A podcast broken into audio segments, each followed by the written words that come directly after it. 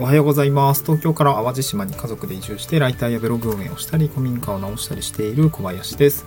今日はまたゼロから地域おこし協力隊をやるならこう動く3年間の過ごし方ガイドということで、がっつり地域おこし協力隊のお仕事のお話をしてみたいなと思います。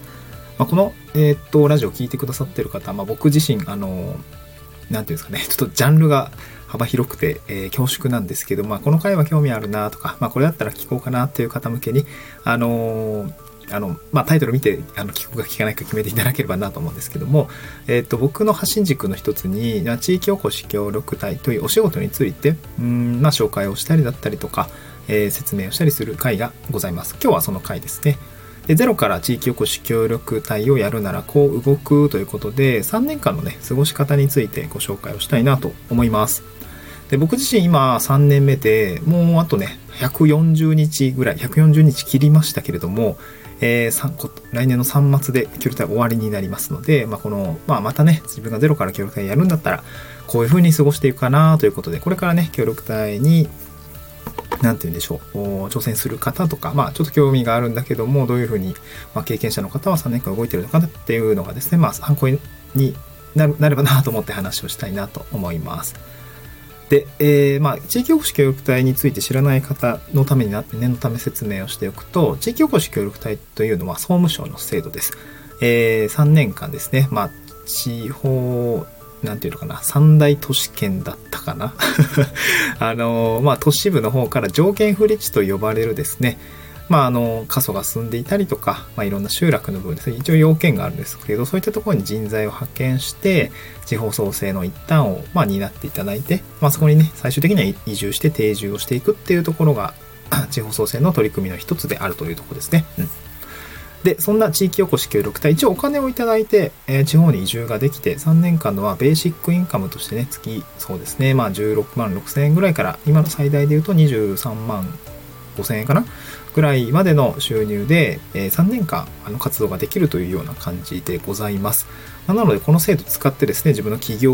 の準備にしたりとか、あとは移住のための一つの、まあ、収入源の一つとしてやっていくとかね、かそういった手段に使える、まあ、いい制度かなと個人的には思ってます。まあ、とはいえですね、これ3年間しか使えないので、まあ、なので36ヶ月分の、まあ、月、ね、給与しかもらえないということで、じゃあその後どうなるのかというと、もう何もないという話はですね、ちょっと前回させていただいたんですけど、まあ、自分で飯食っていかないといけないので、まあ、起業するなり、就職するなり、まあ、はたまたなんか、な何するのかね。あのわかんないですけど、まあ、3年間のことを考えながら先々のことを考えながら過ごしていかないといけないということで、うん。じゃあもう早く3年間どうやって過ごしたらええねんというところをね言った方がいいかなと思うので、えー1年目2年目3年目という形でご紹介をしたいなと思いますで1年目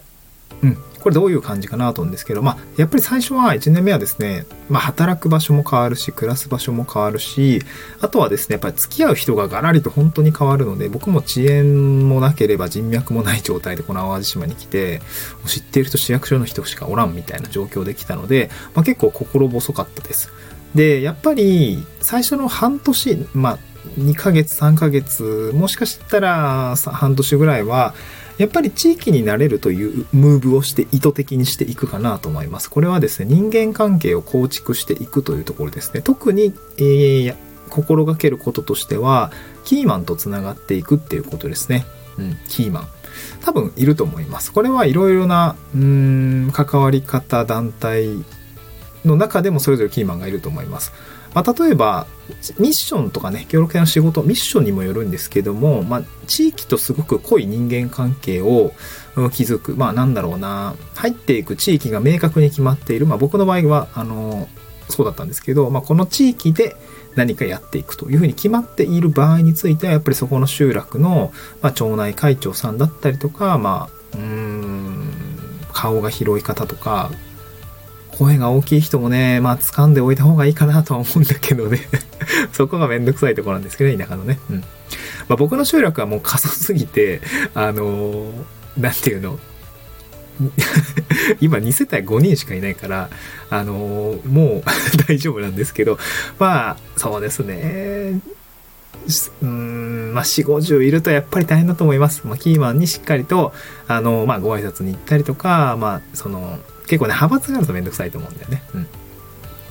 なんだけども、まあ、そこをうまくこうね、えー、立ち回れるようなキーマンとのつながり方っていうのを意識をして、まあそうですね、ご飯に行ったりとか、そうですね、まあよく聞く、何か聞くっていうところがいいかなと思います。都会とか仕事だと、こいつめちゃくちゃ聞いてくんなって 煙たがられるかもしれないんだけど、田舎は別にね、あのー、やっぱり、なんていうのかな、学校の時に転校生が来た時のことを思い出してほしいんですよね。転校生が来た時に、あの、転校生ってみんな興味津々じゃないですか。で、その転校生の方から自分に、その、なんていうの？既存のクラスの中で自分に声をかけられたらどうかなって考えてほしいんですけど、多分嬉しいと思います。ね。まあ転校生ってね、注目の的みたいな感じじゃないですか。そんな人から自分に声をかけられるとどう感じるかっていうと、あ、なんだろう。その、いろいろ聞かれるけど、嬉しいなって思うと思うんですよね。うん。それと一緒で、やっぱ地域の人はすごいみんな興味津々で来てます。で、そういう人から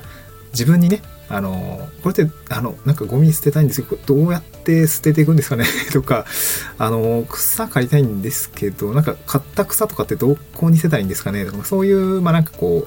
う、う聞く？うまあなんていうの、うんまあ聞いて、うんと、頼、うまく頼るってことですかね。で、頼ってもらえると嬉しいので、その辺の部分をうまくこう、まあ、下手に 下手にっていうか、まあ、後輩力ですよね。えー、こういったものを意識をして、うんまあ、周りの信頼を獲得していく、馴染んでいくっていうことが重要かなと思います。やっぱりあとね、単純接単純単純接触効果をしっかり使って、まあ、よくね、えー、顔を出すとか、地域に顔を出すとか、まあ、外で作業するとかっていうのもありかなと思いますね。うん、このあたりを意識して人間関係を作っていく。まあ、あとは、あの、1年目が結構重要だったりもするんですけど、まあ、ご飯に行ったりとかして人間関係作るのもそうなんですけど、えー、自治体だったりとか、うん、まあ、関係団体ですかね、何か所属するような農業法人だったりとか、漁漁協だったりとか、まあ、観光協会とかいろいろあると思うんですけど、えー、いろいろこう、その場を知って、キーマンが分かってきて、で、自分の活動にも何かこう、これが求められているなというのが分かった時には、えー、3年間のプロジェクト計画を作って提示するといいかなと思います。うん、こいつは何がしたいんだろうとか、どういう運びで動いていくのかあっていうのがですね、分かると周りは、えー、動きやすくなるというか、あなるほど、彼はこういう方針で動いているんだというところが見えてくると思う、あ見えてくると、えー、っとね、活動に信頼性が、えー、出てきます。うん。1年目はこうやって、2年目はこうやって動いて、で、3年目最終的にこうやって動きたいんだなっていうのが見えるとですね、えー、まあ、監督する側っていうんですかね、市役所の監督する側も、まあ、今こういうふうに動いてて、まあ、将来的なこういう方向性で動いてるから、まあ、それがね、なんか明らかに大丈夫かっていう感じだと、まあ、そこで是正できるし、それがそれでいいことでもあると思うんだけども、まあ、活動のね、えー、ゴールとどこまで進んでいるのかっていうところはね、ぱ監督者としては見たいと思うので、まあそういったところで、まあ、周りの信頼を得るためにも、まあ初年度1年目、えー、最初は何もね、よくわかんないかもしれないけれども、プロジェクト計画を作って提示するというのはおすすめですね。うん。はい。で、2つ目、えー、っと、副業2年目ですね。2年目は何をするかっていうと、まあ、初年度に立てたプロジェクト計画がしっかり立てていられれば、まあ、それに従ってやるだけなんですけど、まあ、本格的に活動を進めていく、挑戦を進めていくってことをやっていただければいいかなと思います。特にそこはね、もうなんか言うことないです。あの、プロジェクト、あの、各ね、自治体だったりとか、あの、各隊員さんの活動ってもう本当にそれぞれなので、あの、2年目は多分ちょっとこなれてきて、やりたいことだったりとかいろいろ見えてるので、最初のプロジェクト計画に、まあ、どんどん追加をしていってやっていただければいいかなと思うんだけども、え一つあるとすれば、うーん、その協力隊のミッションに100%コミットっていうだけで終わらないようにした方がいいかなと思います。まあ、つまり副業しとけっていう話ですね。並行して、あの、自分のね、その、将来のための投資っていうところもやっぱりスキルアップとか、僕の場合はウェブライターに挑戦をしたりとかだったんですけど、やっぱりこう、うん、やった方がいいかなと思います。まあ、SNS マーケティングを学んでいくってもいい、まあ、いいかなと思うし、まあ、まあ、それがね、確実なマネタイズにつながってていくかどうかってもある程度結構大事で、まあ、やっぱクライアントワークのスキルだったりとか、まあ、糸口を掴んでおくっていうのは大事かなと思いますね。まあ、というのもやっぱり3年目になると卒対をどうしようで結構結構、なんていうの、焦ってくると思うんで、活動になんか身が入らないとか、本当に大丈夫かとか不安が結構押し寄せてきますね。僕もね、半1年半終わった後、あと半年で、あ、1年半で折り返しだってなった時結構不安を感じました。うん。自分で金を稼ぐ術がないみたいな状況って結構不安だったので、やっぱり副業をね、えー、始めながら並行して進めていくことがいいかなというふうに思います。で、個人的にやっぱ Web ライティングって結構優秀だなと思っていて、まあ、というのも、やっぱ地域で活動していくときに、うん、文章を書くとか、この SNS の Web マーケティング、SNS だったり Web マーケティングをやっていくっていうところって、まあ、どこでも出てくるんですよね。例えば飲食店と連携をしてイベント実施するとか、えー、っと、なんか商品販売する、まあ、あの、クラウドファンディングで、あの、今、あの、飲食店さんとコラボしたスパイスとか、まあ、売っていたりとか、あの、まあ、お出汁の商品だったりとかを作って売るっていうところで、まあ、やっぱクラファンのね、クラファンページ作ったりとかするんですけど、プロジェクトページって言うんですけど、まあ、そういうのもやっぱり Web ライティング必要で、あの、お客様の声を入れた方がいいとか、開発費はしっかりその、こだわりを乗せていくっていうところが、あの、分かってプロジェクトページ作るのと全然 web ライティングもやったことない状態で作るのと質がもう全然歴然なので、まあ、言うたら LP なわけですよ。クラファンって。クラファンのページはね、まあ、だからそういったところ要素ですよね。っていうところを web ライティング、まあ、SEO もそうだしあのセールスライティング的なところも分かっておくとですね、絶対に有利というか あの、絶対にいいです。まあ、それをね、まあ、しっかり web ライターとして、スキルとしてつ、なんていうのかな、つけていって文章を書く力まあいろいろ汎用性があるからさあの週自分でしっかりわかんないけど最初に1万円稼ぐとか月5万円稼ぐみたいなところである程度自分でお金を生み出せるようなところまでいっていれば経済的なねあの心理的余裕みたいなところもで出てくるだろうし、まあ、あとは本当にねあの活動資金そのやりたいことその地域保守協力隊の事業としてなんか別でやってる本自分の事業みたいのがあったとすれば、そこの活動資金にもなるんですね、卒退後の。うん。つまり僕の場合で言うと、3年目卒退以降、古民家そう、完成しないんですよ。多分、予算不足で。風呂がね、多分1個つけれないと思うんだよな。トイレまでつけれると思うんだけど、古民家の宿を経営するってなった時にね、あの、風呂のリノベ代がもうちょっとかかると思うんですけど、それをね、やっぱね、演出するのに、やっぱね、既存、その他で仕事がないとダメなので、やっぱりそこは web ライティング、まあ利益率も高いし、投資少なくていいので、まあ最初はやりやすいかなと思うんですけど、まあライティングでね、まあ20万ぐらい稼いだらさ、そこからまあね、えー、投資資金、活動資金っていうのが捻出できるので、あ卒退後も、まあ、あの、卒退時点で無理して開業しなくても大丈夫だなっていうような状態が作れれば、まあ、割と安心するわけですよね。うん。まあ、ちょっとやばいっていう危機感はあるけれども。うん。ま、なので、2年目から副業を始める。3年目だと、じゃ多分ちょっと遅いと思うんだよね。2年目からやっておくっていうことがおすすめかなと思いますね。うん。はい。で、3年目、どういうふうに動いていくのかっていうところですけど、まあ、ここはね、うん、個人的には副業も、まあ、ガンガンガンガンやりながら、もう副業でめちゃくちゃ稼いで、途中で、なんていうの？